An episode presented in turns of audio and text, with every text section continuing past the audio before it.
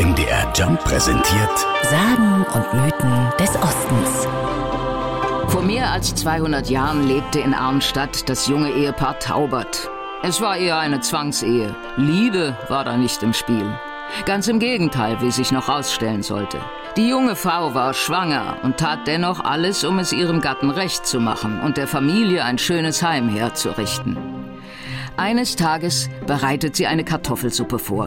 Die muss aber so schlecht gewesen sein, dass ihr Mann heftige Bauchschmerzen bekam. Von Unzufriedenheit und Wut zerfressen, beschloss er seiner schwangeren Frau zu zeigen, wie man die Kartoffelsuppe richtig macht. Was er dann genau getan hatte, erzählt Michael Kirchschlager, der Bücher über Thüringer Kriminalfälle geschrieben hat. Und daraufhin, so sagte er es in den Protokollen aus, hat er auch einen Eintopf gekocht, hat aber Arsen, Arsenik untergemischt, Ratzenpulver, wie es in der Kriminalakte heißt. Und darauf starb das arme Mädchen. Taubert kam natürlich relativ schnell auf und äh, wurde an diesem 4. Oktober 1811 hingerichtet. Diese Hinrichtung war, wie damals üblich, ein großes Ereignis in der Stadt. Von überall kamen Menschen nach Arnstadt.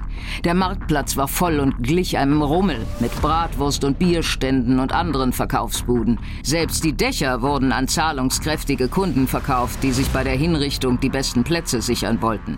Dieser Teil der Geschichte muss wahr sein, denn die Geschehnisse schrieb Rosalie Richter damals nieder. Sie war die Tochter des Archivrats und musste sich die Hinrichtung anschauen.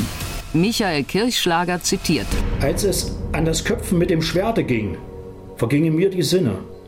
Und es war ein Glück, dass ich hinten gehalten wurde, sonst wäre ich ein Stück hinunter auf die Straße gefallen. Unser Arzt hatte mit der Uhr in der Hand dagestanden. Der Scharfrichter hat ihm den abgefallenen Kopf reichen müssen, damit der Arzt gleich an den Augen sehen konnte, wie lange die Besinnung gedauert hatte. Ein grausamer Anblick für die junge Rosalie. Dem Tagebucheintrag zufolge wurde das Blut von Taubert in Töpfen eingesammelt, um es Kindern mit epileptischen Anfällen zu geben.